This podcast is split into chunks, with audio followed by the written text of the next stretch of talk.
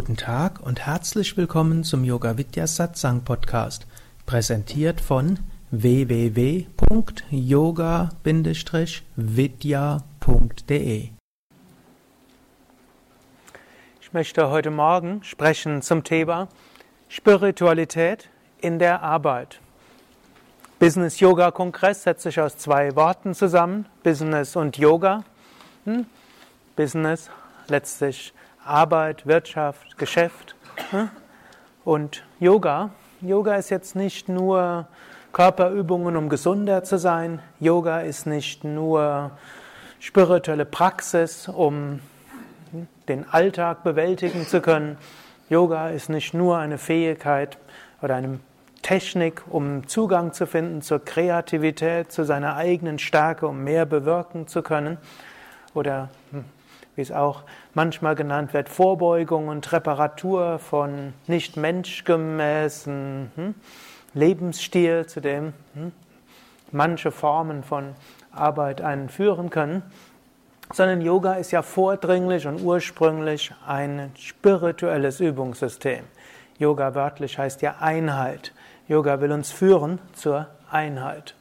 Und so heißt Business Yoga auch, lernen, so zu leben, dass auch Arbeit zu einer spirituellen Praxis wird. Hm, viele Menschen heute haben so eine Neigung, ihr Leben zu, in Abteilungen zu bringen.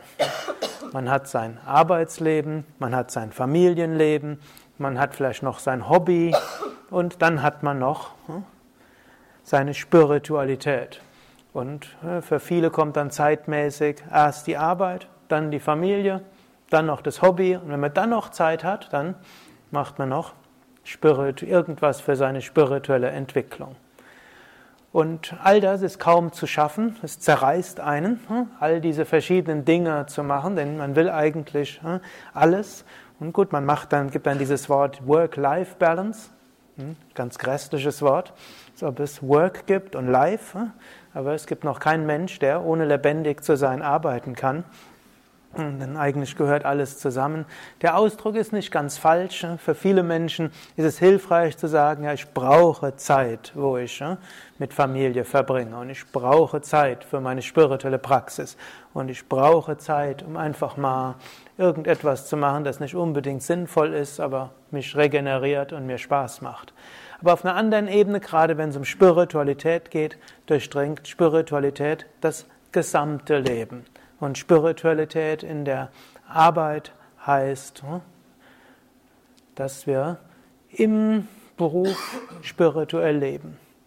Gut, auf eine gewisse Weise kann man sagen, hm, in einem Ashram versuchen wir das besonders gut umzusetzen. Auch wer in einem Ashram lebt, als Sevaka, wie wir es nennen, als jemand, der in der spirituellen Gemeinschaft lebt und arbeitet, sich spirituell entwickelt, da geht es darum, wir arbeiten für einen, für einen höheren Zweck. wir wollen Frieden in die Welt hineinbringen, wir haben hehre Vorstellungen, hoffen, dass ein goldenes Zeitalter entsteht und dass wir ein bisschen dazu beitragen können, dass dieses Zeitalter dort entstehen kann. Wir versuchen, viele Menschen zu berühren, viele Menschen zu einer spirituellen Erweckung zu führen, viele Menschen auch dazu zu befähigen, andere zu berühren. Deshalb so viele Ausbildungen. Aber hm, nicht nur das, sondern auch, ja, wir versuchen hier zu leben. Ja, wenn wir das ganz Normale machen, dann soll das auch spirituelle Praxis sein. In einem Ashram ja, funktioniert, wird man auch kochen, wie woanders auch. Gut, es ist vegetarisches Kochen, das ist nicht ganz so wie überall sonst auch. Aber ja, wenn es zum Staubsaugen geht und Müll entsorgen und wenn es äh, um Anmeldesystem geht und Rezeption und Telefondienst und so weiter, das Vieles äußerlich ähnlich wie woanders. Innerlich ist der Anspruch, wir wollen es spirituell machen. Und innerlich ist auch der Anspruch, und das soll auch funktionieren außerhalb vom Ashram. Wir wollen es lernen, wie wir im Ashram, dass es auch Menschen außerhalb des Ashrams machen können. Gut, und natürlich die alle, alle spirituellen Traditionen sind immer auch Alltagsspiritualität dass Arbeit von Spiritualität etwas getrenntes ist, ist ja ein neues Konzept. An allen Religionen war immer der Alltag spirituell. Wenn wir Spiritualität in der Arbeit beschreiben, müsste man erstmal überlegen, was ist überhaupt Spiritualität? Und diejenigen, die schon öfters Vorträge bei mir besuchen, wissen, dass ich da jetzt zwei Hauptkonzepte habe. Das eine von Graf Dürkheim und das zweite sieben Worte spiritueller Philosophie und die will ich dann konkret anwenden auf Arbeitsleben. Graf Dürkheim hat Spiritualität mal so definiert. Spiritualität ist die Transparenz zum immanent Transzendenten. Alles klar? Transparenz zum immanent Transzendenten. Zuerst transparent. Transparent heißt durchlässig werden. Wir wollen durchlässig werden. Durchlässig werden zu was? Zum Transzendenten. Transzendente heißt, es gibt eine höhere Wirklichkeit. Und diese höhere Wirklichkeit ist nicht begreifbar mit unserem Intellekt. Sie ist nicht beschreibbar. Sie transzendiert deshalb alles Begreifbare. Sie transzendiert alles Beschränkte. Und dieses Transzendente ist immanent. Immanent heißt, es ist innewohnend und innewohnend überall. Es gibt nichts, wo dieses Transparente dieses Transzendente nicht wäre. Im Grunde genommen, die gesamte Schöpfung ist Aus, ein Ausdruck dieses transzendenten Prinzips. Und damit wird mehreres ausgedrückt. Erstens, wir selbst wollen durchlässig werden, transparent werden. Wir gehen davon aus, tief in jedem von uns ist diese höhere Wirklichkeit und sie will durch uns wirken. Und sie wirkt durch uns, durch Intuition, durch Inspiration, durch Herzenswünsche, durch Eingebungen, wie auch immer wir es ausdrücken wollen. Sie, diese höhere Wirklichkeit will sich durch uns manifestieren. Und damit ist ein wichtiger Aspekt von Spiritualität in der Arbeit, ist, dass wir die große ja, Überzeugung haben oder vielleicht am Anfang die Hoffnung haben, egal was, wo ich bin, in welchem Kontext, irgendwo will dieses Göttliche durch mich wirken. Ich weiß noch nicht wie, oder manchmal weiß man es wie, und manchmal hat man keine Ahnung, manchmal scheint das ganz paradox, jetzt bin ich dorthin geworfen worden.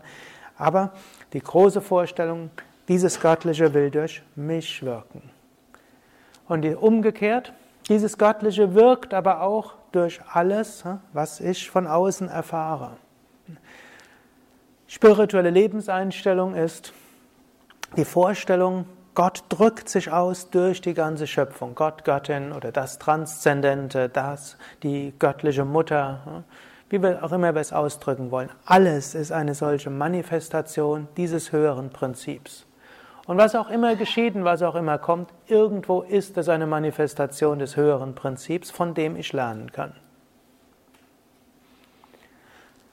Konkreter und praktischer wird es auch, wenn man die sieben Worte spiritueller Philosophie auch anwendet auf den Alltag bzw. auf die Arbeit.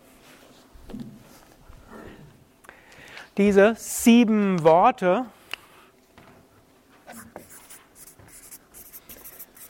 Brahman, Maya, Dukkha,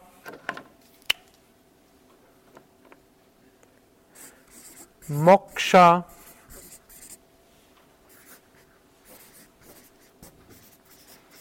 Abhyasa,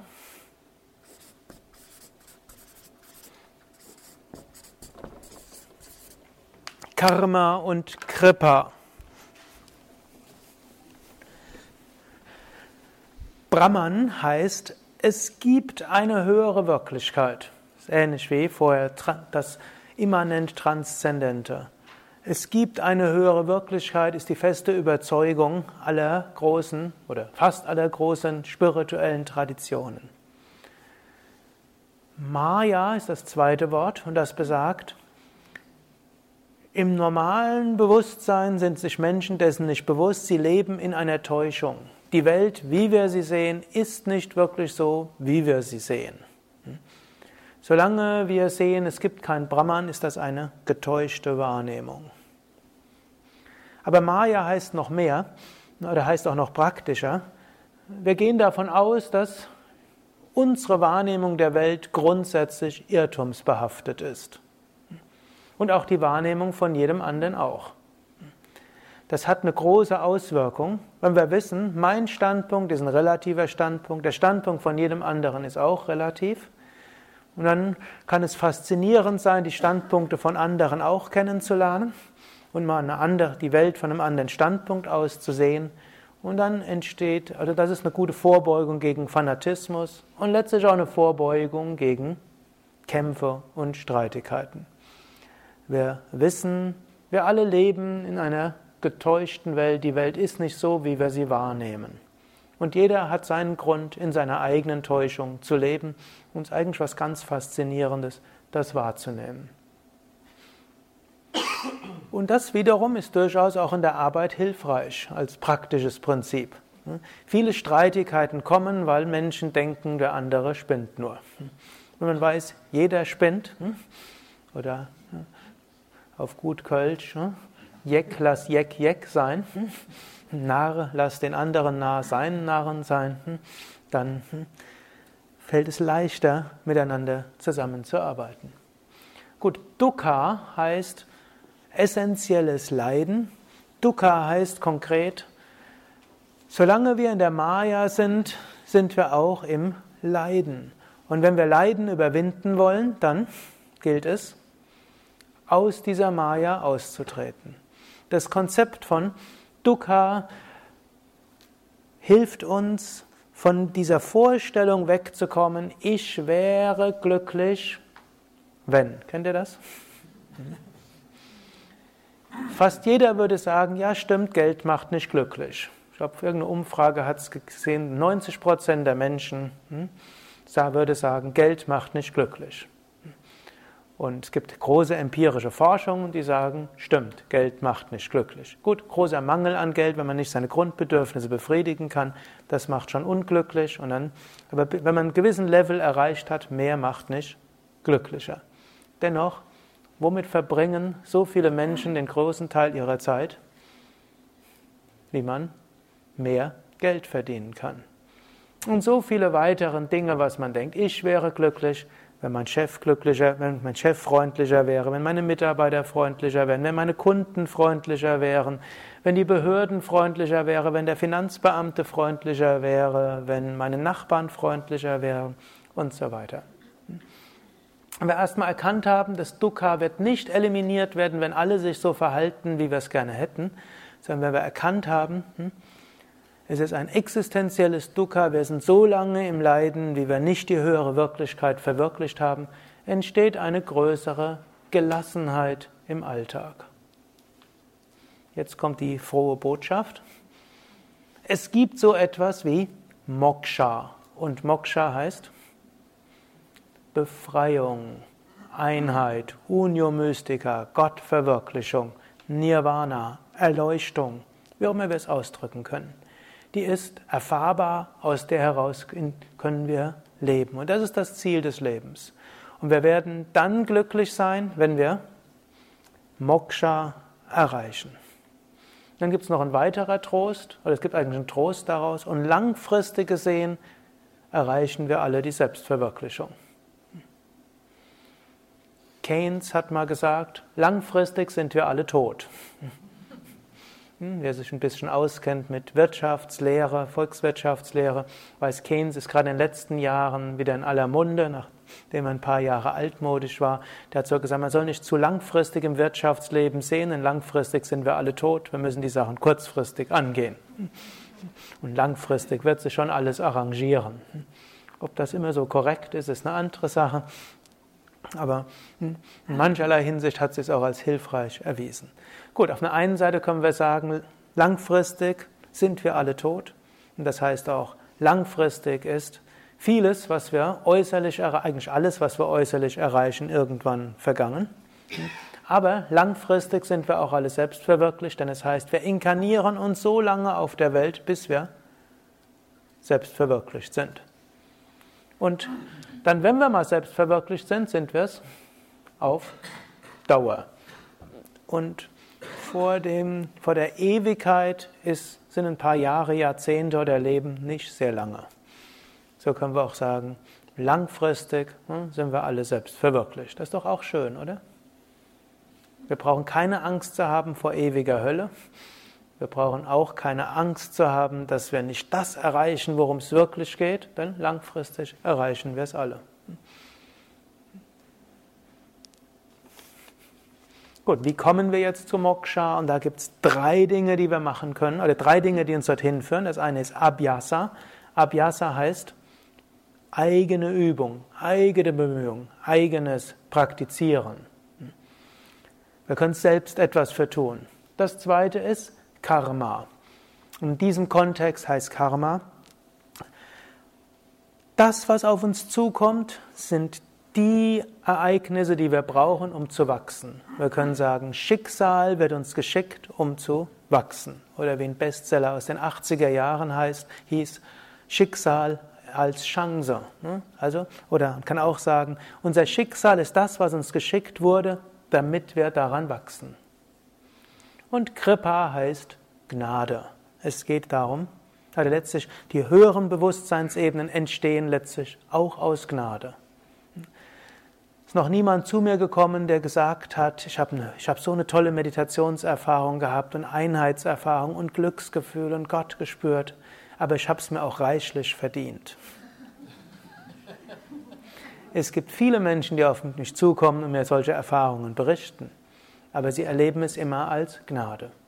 Man nachhakt, meistens haben sie viel dafür auch getan, aber man kann nicht sagen, ich habe mir die Einheitserfahrung mit massivem Abjasa erreicht und ich habe es mir redlich verdient. Es kommt immer als Gnade. Und die Gnade kann sogar aus heiterem Himmel herauskommen. Es gibt auch Menschen, die Einheitserfahrungen haben, ohne jemals spirituell praktiziert zu haben, in diesem Leben. Yogis würden behaupten, haben sie es im früheren Leben gemacht. In diesem Leben ist ein Karma abzuarbeiten und solange das Karma abzuarbeiten ist, solange. Hm? Und die, zur Abarbeitung dieses Karmas oder zum Erfahren dieser Lernlektionen muss vielleicht erstmal wenig spirituelles Bewusstsein da sein, das ist dann eine Weile abgeschaltet und wenn dieser Teil vorbei ist, dann kommt es plötzlich wieder. Dennoch, es wird wiederum erfahren als Kripa, als Gnade. Gut, was heißt das jetzt auf das Arbeitsleben bezogen? Da kann man sehr viel drüber sagen und in unseren Business-Yoga-Lehrerausbildungen werden all diese Dinge auch etwas genauer ausgeführt. Ich will hier hm, ein paar Dinge beschreiben. Das eine ist, will auf im Abhyasa eingehen auf Ethik, auf kleine spirituellen Praktiken im Alltag und ich will auf den Bezug Karma eingehen im Sinne von Herausforderungen annehmen und auch etwas als Abhyasa Karma Yoga Prinzipien. Ein wichtiger Punkt bei der Arbeit, und das sagen alle spirituellen Traditionen, ist Ethik. Vorrangig, wenn es um Arbeit und Spiritualität geht, heißt es Ethik bei der Arbeit. Und hm, wenn wir im Yoga von Ethik sprechen, dann spricht man über die fünf Yamas und die fünf Niyamas. Die meisten von euch kennen das. Und das Schöne ist, diese fünf Yamas und Niyamas sind erstens etwas, was man braucht, um sich spirituell zu entwickeln. Und zweitens ist es etwas, was einen auch langfristig erfolgreich machen kann bei der Arbeit. Und gerade in der heutigen Arbeit ist es etwas, was äh, wichtiger wird als früher. Stichwort Transparenz. Es fliegt immer mehr auf, wenn man andere betrügt. Und über die ganzen, hm, über Internet und Web 2.0 und anonyme Möglichkeiten, Dinge anzuzeigen und so weiter, fliegt es immer häufiger auf, wenn jemand hm, betrogen hat. Aber es geht noch mehr als nur zu betrügen, also nur nicht zu betrügen vielmehr, hm, sondern man kann sagen, diese fünf Yamas, und einige will ich dort rausgreifen, helfen im Alltag Spiritualität zu leben. Ich will zunächst mal eingehen auf Satya. Satya heißt Wahrhaftigkeit, Ehrlichkeit. Es gibt im Deutschen das Sprichwort, ehrlich währt am längsten. Und als spiritueller Aspirant bei der Arbeit ist dieses Satya von besonderer Wichtigkeit. Man sollte nichts behaupten, was nicht stimmt. Ganz einfach. Man sollte hm, nicht hm, Versprechen machen, die man anschließend nicht hält, sondern hm, wenn man, man sollte einfach sagen, was stimmt. Wenn man ein, eine Arbeit hat, die einen dazu zwingt, die Unwahrheit zu sagen, dann muss man eine Konsequenz ziehen. Und die Konsequenz muss vom spirituellen Standpunkt heißen, Job ändern. Um es mal ganz radikal zu sein. Ihr könnt nicht spirituell sein und bei der Arbeit Versicherungspolicen verkaufen, von denen ihr wisst, dass sie unsinnig sind und dabei Lügen behaupten. Es ist nicht möglich, ein spiritueller Mensch zu sein und Menschen Finanzprodukte zu verkaufen und etwas davon zu behaupten, was nicht stimmt. Oder hm, und so weiter. Könnte man jetzt weiter ausbauen. Gut, zum Wirtschaftsleben gehört dazu, dass man ein bisschen übertreibt und das ist jetzt nicht ganz hm, falsch. Die Inder neigen auch zur Übertreibung. Und wer die Bücher von Swami Shivananda kennt, weiß, hm, das ist dort auch irgendwo drin. Das ist also erstmal, das ist jetzt okay. Die Deutschen haben eine gewisse Neigung vielleicht zum Understatement. Leichte Übertreibung hm, ist nicht falsch. Hm, spiritueller Mensch zu sein heißt nicht dumm zu heißt jetzt nicht, dass man dumm ist, sondern, hm, aber dass wir nichts Falsches behaupten. Ich kann mich mal erinnern, als ich mit Yoga schon begonnen hatte. Ich stamme ja aus einer Unternehmerfamilie und eigentlich sollte ich in einen elterlichen Betrieb hineingehen. Und dann hm, zum, ich bin auch öfters mit meinem Vater irgendwo zu Kundenbesuchen gefahren und auf Messen und so weiter. Und irgendwann, als ich mit Yoga begonnen hatte, habe ich noch überlegt, trete ich doch noch in die Firma ein und habe ich noch meinem Vater erzählt, ja, also wenn ich in die Firma einträge, dann da werde ich nicht lügen. Das geht nicht. Hm, ich werde auch niemanden übers Ohr hauen. Und dann hat er erstmal seine erste Reaktion, so ganz geht das nicht. Obgleich er ein sehr ethischer Mensch war, also das kann ich schon so sagen. aber danach dachte er, aber stimmt nicht. Er hat so gesagt, es gibt so ein paar, die auch unter seinen Kunden und Lieferanten, von dem weiß man, die sagen nie die Unwahrheit. Und wenn die irgendwas sagen, dann stimmt das. Dann sagt er, mit denen verhandelt man auch nicht so sehr. Man weiß, woran man ist und wenn der das sagt, dann meint er es auch. Und er sagte, das könnte, wenn er so länger drüber nachdenkt, also eine bedingungslose Wahrhaftigkeit könnte sogar ein großer Erfolgsfaktor im Geschäftsleben sein. Aber es würde dann halt den Spaß aus den Verhandlungen herausnehmen.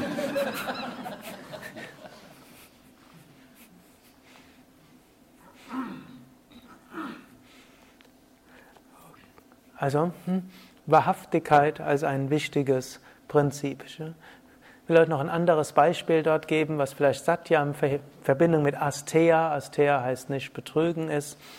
Ich kannte mal einen hm, in einer anderen spirituellen Gemeinschaft, wo ich viele Jahre verbracht hatte. Das war so der Computermensch dort, der hat mehrere Jahre ehrenamtliche Tätigkeit gemacht in eben dieser spirituellen Gemeinschaften, hat dort die Computer etabliert, zum Teil dann in Zusammenarbeit mit mir. Und irgendwann hat er dann gesagt, jetzt will er wieder in die Wirtschaft gehen und er wird dort als Computerberater und Systemberater dort tätig sein. Und dann hat er mir gesagt, und er will Millionär werden.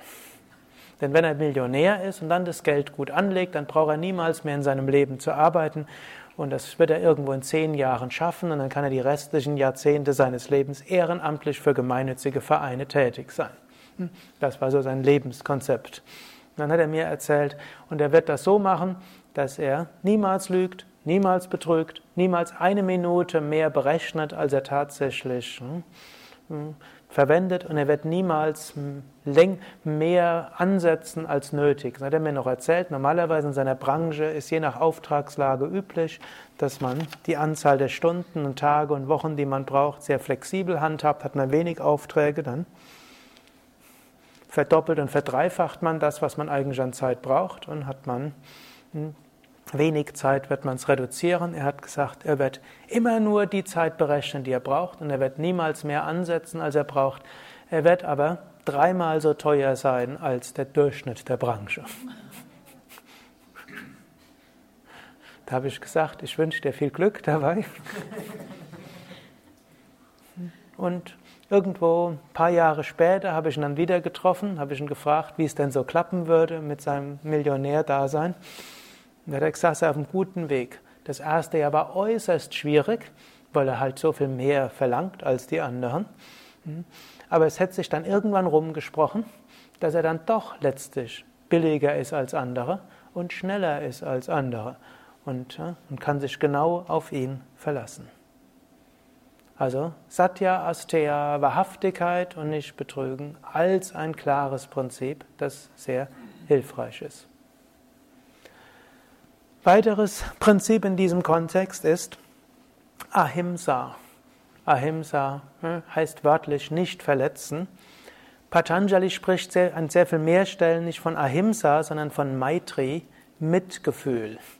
Und er gibt einige Tipps auch, wie wir das entwickeln können, gerade im dritten Kapitel, wo er sagt, das Hineinfühlen in einen anderen, sich hineinversetzen in einen anderen, sich zu konzentrieren, das sind die ganzen Samyama-Techniken. Ein ganz großer Teil der Samyama-Techniken von Patanjali Yoga Sutra läuft darauf hinaus, Mitgefühl hineinversetzen in die Welt mit den Augen eines anderen zu sehen, Herz-zu-Herz-Verbindung herzustellen.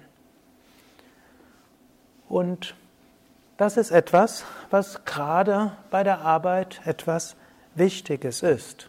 Zum einen kann man sagen, Win-Win-Situation, da wird so häufig drüber gesprochen.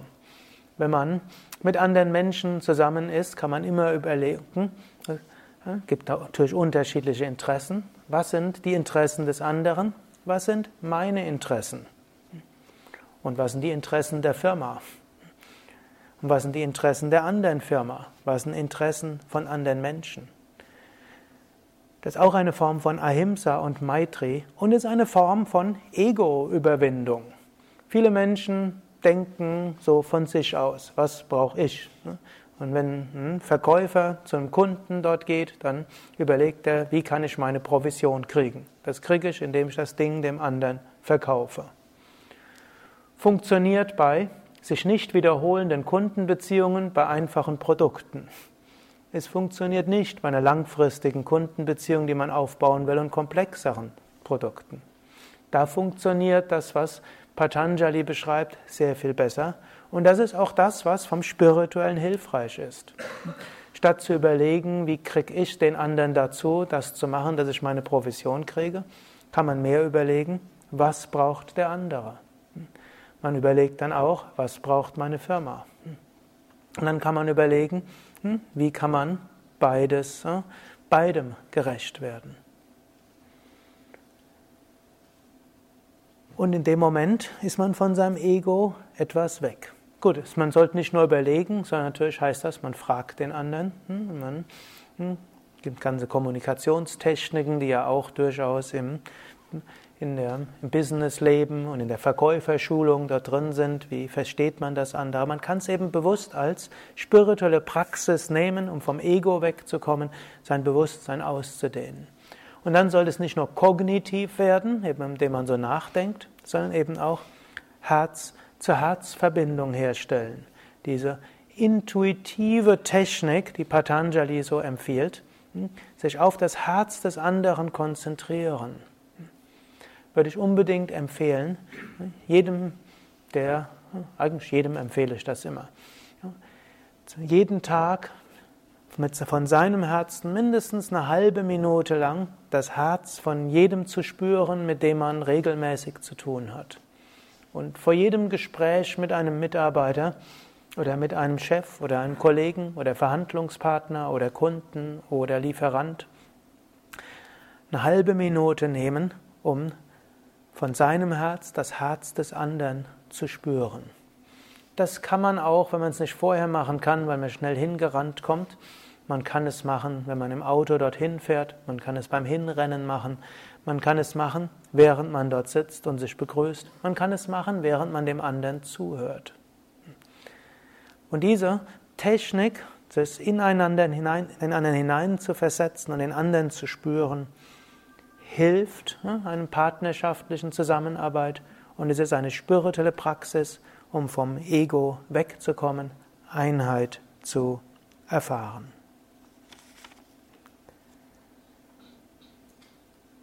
Ein so vieles, was man sagen kann. Ein nächstes Prinzip dann ist Aparigraha. Aparigraha heißt Unbestechlichkeit. Es heißt, den anderen nicht bestechen und zum Zweiten sich nicht bestechen lassen. Und da gibt es fließende Übergänge, die gar nicht so einfach sind. Ne? Ahimsa und Maitri Bhava heißt ja, einem anderen etwas Gutes tun. Es heißt, sich in den anderen hineinzuversetzen, seinen Bedürfnissen zu entsprechen. Es heißt auch, den anderen etwas machen zu lassen, hm, was einem selbst gut tut und was einem selbst hilft. Also Liebe heißt auch geben und nehmen. Aber es gibt einen feinen Unterschied zu Bestechung. Und das muss man immer im Hinterkopf behalten.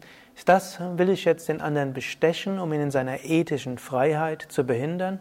Tue ich ihm persönlich etwas Gutes, um nachher die Firma zu haben? Das ist dann Bestechung. Oder lass ich mich, lass ich mir persönliche Gefallen tun und dann dafür wird es dann der Firma schlecht gehen. Ist oft hm, nicht so einfach. Hm. Ich gerade dran denken, beim letzten, am letzten Wochenende war ich äh, im, beim Rainbow Spirit Festival und äh, da ist durchaus bekannt, ich bin der äh, Leiter von Yoga Vidya, viele erkennen mich schon so. Da gab es so manche, die uns etwas verkaufen wollen. Das bei Yoga Vidya gibt es ja 80 Stadtzentren. Hm, wenn sie irgendwie den Chef davon überzeugen können. Gut, und manche wollten mir dann, ja, ich gebe dir hm, diese Hose und jedes T-Shirt und das, probier es mal aus und wenn es dir gefällt, kannst du auf uns zukommen und so weiter. Ist jetzt die Frage, ist das jetzt hm? Schon die Grenze zu Aparigraha überschritten oder nicht? Hm? Nicht immer einfach. Hm? Und wenn man dann sich gegenseitig was austauscht, ja, ich schenke dir eine DVD von uns, kannst mal gucken, ob es dir gefällt. Und du willst das teilen, ja, man ist von etwas überzeugt, man will es weitergeben, hm? dann ist es hm, mehr Maitri Bhava. Man wertschätzt den anderen, indem man auch etwas annimmt, was der andere einem gibt. Und umgekehrt. Hm? Aber das im Hinterkopf zu behalten, dass die Grenzen von Maitri Bhava zur Bestechung über dort fließend sind, hilft einem, sich davor zu lösen. Nächster Aspekt, den ich dort nennen will, ist zwischendurch kurze spirituelle Momente im Alltag haben. Viele von euch waren gestern bei dem Vortrag von Rüdiger Dahlke dabei, wo er so gesprochen hat über Burnout, Bore-out und wo er gesagt hat, die zwei Sachen sind, die zum Burnout, zu einem Bore-out letztlich führen. Und das eine ist ja, die Unfähigkeit, im Hier und Jetzt zu sein. Und das zweite ist das Gefühl der Sinnlosigkeit. Und im Sinne von Krankheit als Sprache der Seele hat er so gedeutet, Burnout und Bore-out will einen dazu zwingen, ins Hier und Jetzt zu gehen und will einen dazu zwingen praktisch, über den Sinn des Lebens nachzudenken. Jemand, der im Burnout ist, wenn er an die Zukunft denkt, kriegt Panik. Wenn er an die Vergangenheit denkt, äh, er zittert. Er ist gezwungen, sich in, die Gegen in der Gegenwart zu befinden. Und er ist gezwungen, sich mit Sinnhaftigkeit zu beschäftigen, weil jemand im Burnout macht alles keinen Sinn. Alles, was er macht, vollkommen sinnlos. Gut, das sind zwei Sachen, die einen, man kann sagen, Burnout und Bore-out zwingt den Menschen spirituell zu denken. Und ein Aspekt von Spiritualität ist im Hier und Jetzt sein. Und im Hier und Jetzt heißt auch zwischendurch einen Moment zu nehmen, um Baum anzuschauen. Einen Moment zu nehmen, einen Menschen zu spüren. Einen Moment zu nehmen, an Gott zu denken. Einen Moment zu denken, in seinem, oder einen Moment zu nehmen, in sein Herz zu gehen. Und in dem Moment ist der Moment da, in dem Moment strahlt das immanent Transzendente durch, erfahren wir Brahman. Gibt vieles andere, aber kleine Momente des Hier und Jetzt ist etwas Entscheidendes. Und diese kleinen Momente des Hier und Jetzt sind etwas, was den Alltag auch bedeutsam machen. Auch indem man sich nicht nur darauf konzentriert, was Freude macht, ist ja auch das, was gerne in den Rat, der Ratgeberliteratur zum Burnout heute genannt wird. Hm, sagen, man soll irgendwo nur noch das tun, was einem Spaß macht. Das einen letztlich erfolgreich im Berufsleben macht, ist eine andere Sache. Und das, was einem Spaß ist, macht, ist nicht immer das, was dann sinnvoll ist. Deshalb ist schon wichtig, das zu tun, was einem Freude macht. Aber es ist auch hilfreich, im Hier und Jetzt zu sein. Dann merkt man, das macht einem Freude. Und es strahlt dann das immanent Transzendente hindurch. Und das wiederum hilft einem, Sinn im Leben zu sehen. Also kleine Momente des Hier und Jetzt, kleine Momente des Spüren des anderen, kleine Momente der Liebe sind eine gute Vorbeugung. Gut, zur Behandlung braucht sicherlich mehr als ne, kurz als paar, diese paar Dinge zu sagen, sonst bräuchte man nicht ganze Seminare und bräuchten auch keine psychologische Yogatherapie und Yogatherapie, wo ja viele Menschen hinkommen, weil sie Burnout-Probleme haben. Da gibt es schon eine Menge mehr, was man auch noch sagen kann. Ich glaube, es gibt auch zu dem Thema ja noch einige Workshops an diesem Wochenende. Nächster Aspekt ist auch, Karma im Sinne von Herausforderungen des Alltags nehmen, annehmen. Das ist auch letztlich der Sinn dabei. Wir wachsen durch das, was auf uns zukommt. Und eine spirituelle Lebenseinstellung ist auch, dass man davon ausgeht, alles, was auf einen zukommt, ist irgendwo sinnvoll, auch sinnvoll, damit ich spirituell wachsen kann. Und das, man könnte auch wieder sagen, dass der zweite Aspekt von dem, was Rüdiger Dahlke erwähnt hat, was Menschen ins Burnout hineinbringt, nämlich die Sinnlosigkeit. Wenn, wenn man aber einen Sinn sieht in dem, was man tut, dann ist es wiederum anders. Und es kann ein übergeordneter Sinn sein, eben wenn man eine Arbeit hat, die für etwas beiträgt, was für andere hilfreich ist. Hier würde man auch wieder sagen, wenn man eine Arbeit hat, wo man denkt, da wird nichts Gutes bewirkt für irgendjemand, dann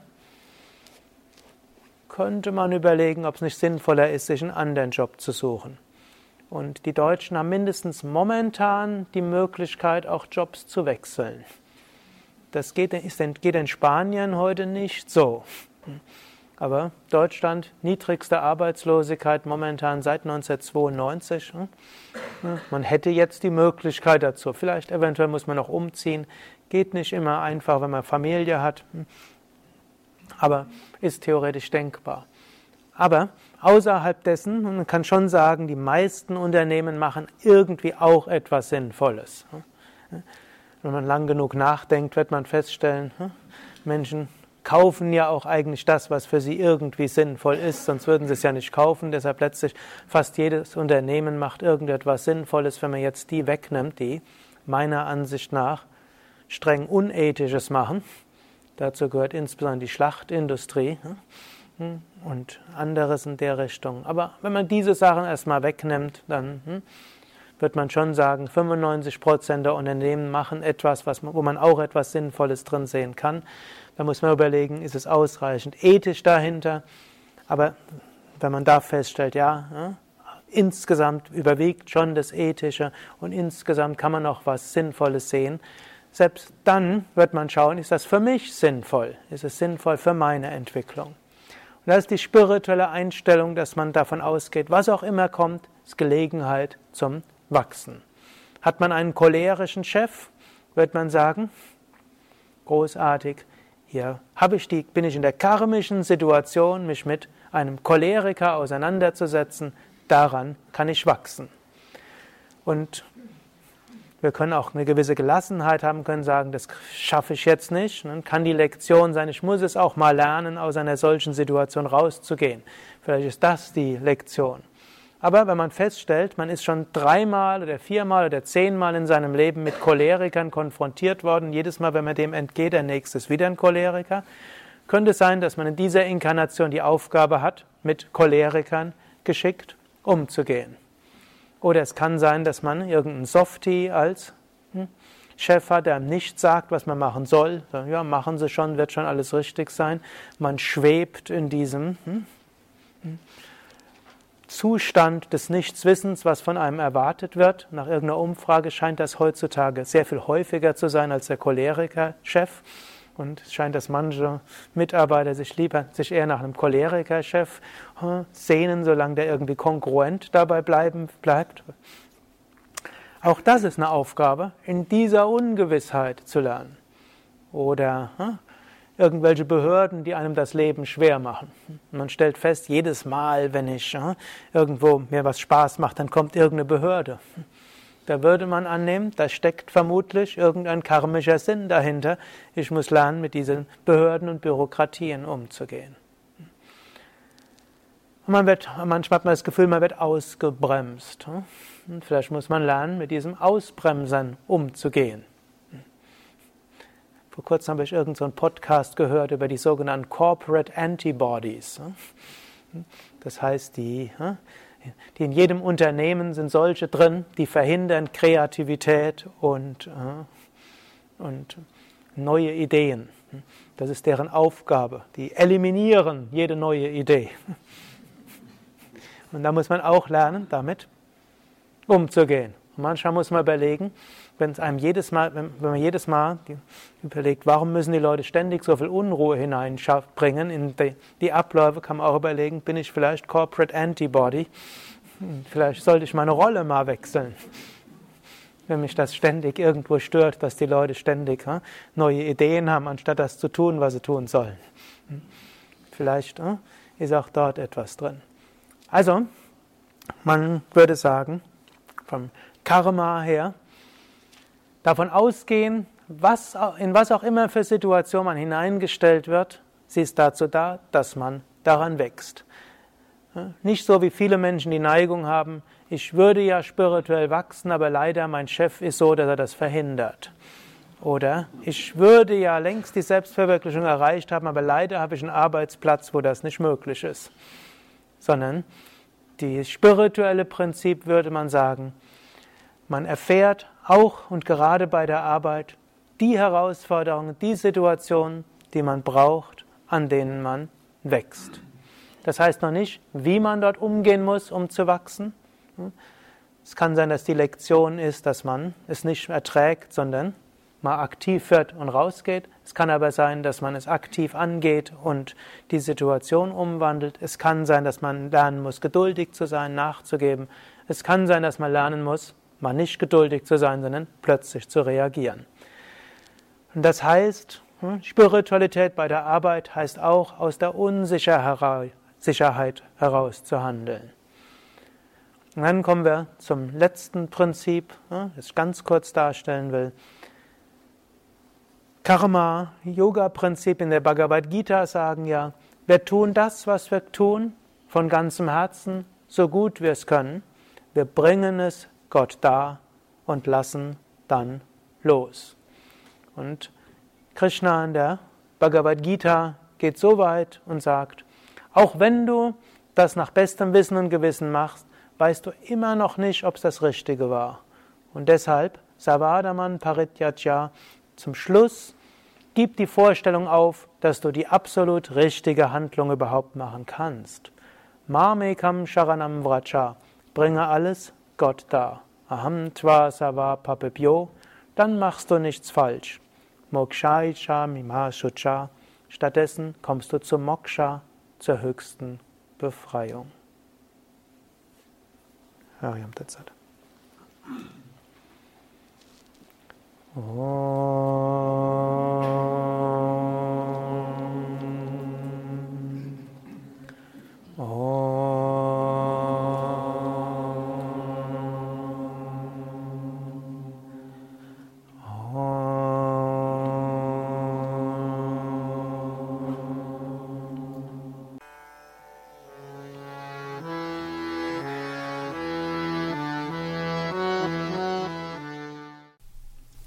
Dies war also die aktuelle Ausgabe des Yoga Vidya Satsang Podcasts, präsentiert von www.yoga-vidya.de. Das ist yoga-vidya.de. Mehr Informationen und Links zu dieser Sendung, wie auch unseren Yoga Vidya Übungspodcast und Mantra Podcast findest du unter www.podcast.yoga-vidya.de. Podcast schreibt sich P-O-D-C-A-S-T. yoga-vidya.de. Mehr Informationen für den Weg von Yoga und Meditation erhältst du unter unserer Website da findest du auch das Seminarprogramm der Yoga Vidya Seminarhäuser im Westerwald und im Teutoburger Wald Bad Meinberg, das Kursprogramm der 50 Yoga Vidya Zentren und die Adressen von über 1200 Yogalehrern.